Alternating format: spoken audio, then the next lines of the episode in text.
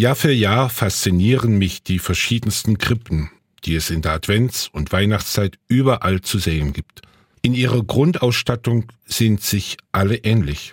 Dazu gehören das Kind in der Krippe, daneben Maria und Josef, Ochs und Esel, ein paar Schafe und Hirten und über allem der Stern und sangesfrohe Engel. Und je nach Geschmack oder Tradition kann diese weihnachtliche Szene natürlich ergänzt und erweitert werden. Ich habe kurz vor Weihnachten eine besondere Krippe entdeckt, in einer Kirche direkt vor dem Altar. Dort ist nur ein Futtertrog gestanden mit einem Büschel Stroh. Eine leere Krippe also, die sagen will, das Wichtigste fällt noch. Nicht zu übersehen war das Stroh, eine Menge Stroh. Natürlich hat es zunächst eine praktische Seite.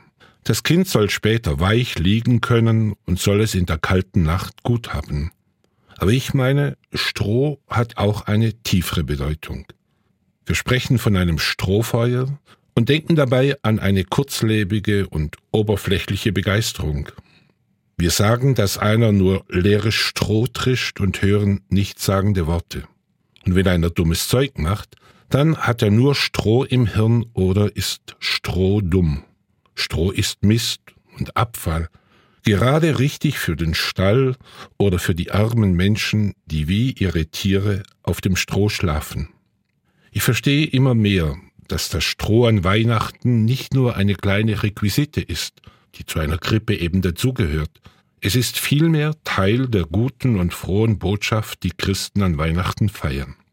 Rainer Maria Rilke schreibt, die Menschen schauen immer von Gott fort.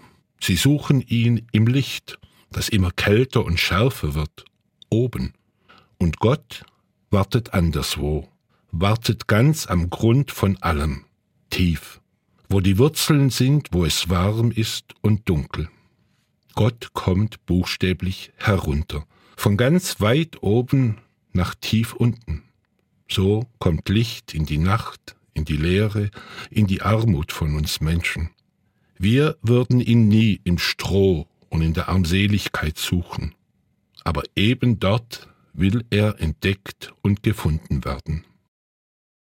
Wie das gemeint ist mit dem heruntergekommenen Gott, davon erzählt auf amüsante Weise diese Szene. Ein kleiner Bub schaut sich die Kinderbibel an und ist bei der Weihnachtsgeschichte angekommen. Da ruft er aus voller Kehle den Ruf der Engel, Ehre sei Gott in der Höhle. Scheinbar hat er etwas missverstanden. Die Engel singen in der Höhe und nicht in der Höhle. Und dennoch, er hat damit wunderbar den Kern der Weihnachtsbotschaft erfasst. Gott ist eben nicht nur in der Höhe, weit weg, hell leuchtend irgendwo im Himmel, sondern er ist auch in der dunklen Höhle, in der Felsengrotte eines Stalls in Bethlehem, auf Heu und auf Stroh, aus der goldenen Herrlichkeit des Himmels auf das Strohlager der Ärmsten. Das ist sein Weg zu den Menschen, ein wahrlich heruntergekommener Gott. Später, wenn dann das kleine Kind aus dem Stall als Jesus von Nazareth in die Öffentlichkeit tritt, wird dieser Weg Gottes von oben nach unten weithin sichtbar. Man trifft ihn am Tisch bei den Sündern, denen man lieber aus dem Weg geht. Er steht an der Seite von kranken und leidenden Menschen, die andere schon längst abgeschrieben haben. Er hält sich nicht an Gesetze, die für ihn zu toten Buchstaben geworden sind, und er spricht in wunderbarer Weise von der Güte Gottes, die gerade den armen und einfachen Menschen zukommen will. Für viele, die nichts mehr von ihrem Leben erwarten, wird Jesus so zum Lichtblick in ihrer Not, zum rettenden Strohhalm, an dem sie sich voller Hoffnung klammern. Ich glaube, dass wir diese Hoffnung, diese Sehnsucht gut verstehen und vielfach selber in uns verspüren. Ich halte es manchmal schier nicht aus, hier die schönen Bilder und Klänge eines frohen Festes und dort die zerbombten Häuser und die geschundenen Menschen.